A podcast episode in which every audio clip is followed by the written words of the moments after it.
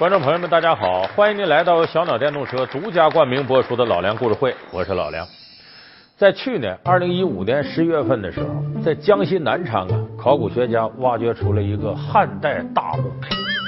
这个墓地呢，里头制式齐全，文物非常丰富，是我们了解呀汉代的风俗习惯呢、社会啊各个方面非常宝贵的一座大墓。这也是目前为止我们发现的保存最完好、最全的汉代大墓。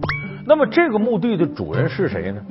今年三月份了，把这棺椁打开了，在里边呢有一块玉牌，玉牌上写着“刘贺”两字。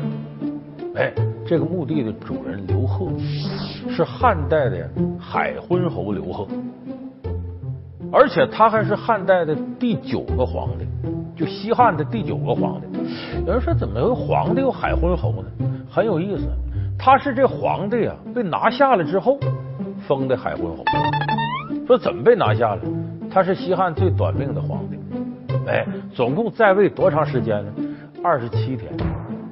就说干皇帝这个位置干了二十七天，被拿下了，封他个海昏侯。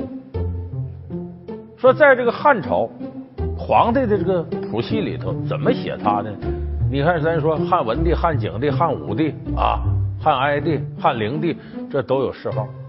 他的谥号是什么？汉废帝，就废掉了那个废。说白，二十七天咋评价他呀？他直接给废掉了，那得就汉废帝吧。所以这是中国历史上最简单、粗暴、直接的一个皇帝谥号——汉废帝刘贺。那么说刘贺，他可不是动乱年代上来的。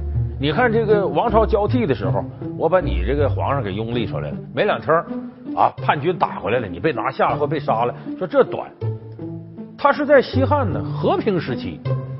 那和平时期，他怎么才当了二十七天皇帝就被拿下呢？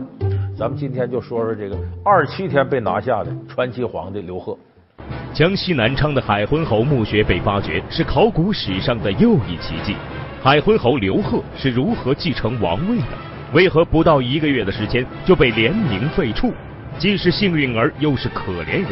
还原真实的历史原貌后，刘贺究竟是个怎样的帝王？老梁故事会过把皇帝瘾的海昏侯。小鸟电动车提醒您，广告之后更精彩。小鸟电动车提醒您，继续收看精彩节目。这个刘贺呢？